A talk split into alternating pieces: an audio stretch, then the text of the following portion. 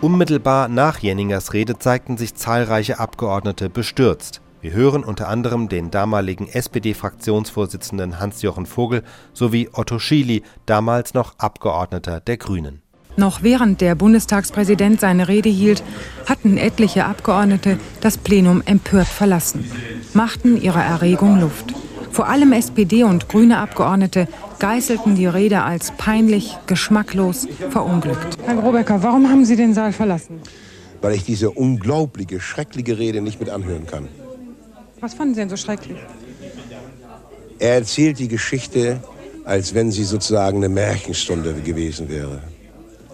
Das ist nicht zu fassen. Fassungslosigkeit und Betretenheit spiegeln sich auf allen Gesichtern. Die Rede hat betroffen gemacht, aber nicht im gewünschten Sinn. Einer meinte, es seien nur wenige historische Fehler vermieden worden. Andere reagierten so. Es ist nur noch Rücktritt und nichts anderes mehr. Das ist also so, dass man heulen könnte. Galinski wirkt wie versteinert, als ihn Jenninger nach draußen begleitet. Der Redner selbst scheint verwirrt, unsicher über das, was er soeben ausgelöst hat. Mir war es von vornherein klar, dass es ein gefährliches Unternehmen wird. Ich hätte das Risiko genau eingeschätzt. Aber ich habe nicht gedacht, dass es psychologisch so schwierig wird. Während die geplante Regierungserklärung um eine Stunde verschoben wird, jagt anderenorts eine Sitzung die andere. Um drei Uhr treffen sich die Abgeordneten wieder. Ihr Urteil steht fest. Ich ziehe nicht, und das gilt auch für meine Fraktion, die innere Einstellung des Redners zu dem damaligen Geschehen in Zweifel.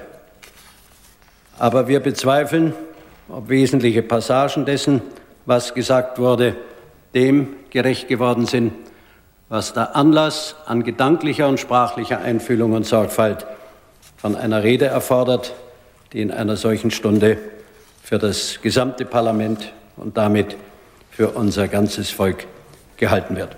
Ich glaube, es besteht Anlass für uns alle, einmal in einer besonderen Sitzung den gesamten Themenkreis, der Gegenstand des heutigen Vormittags war, ohne übertrumpfende Selbstgerechtigkeit in diesem Hause zu behandeln. Dazu möchte ich aufrufen und ich möchte den Herrn Bundestagspräsidenten bitten,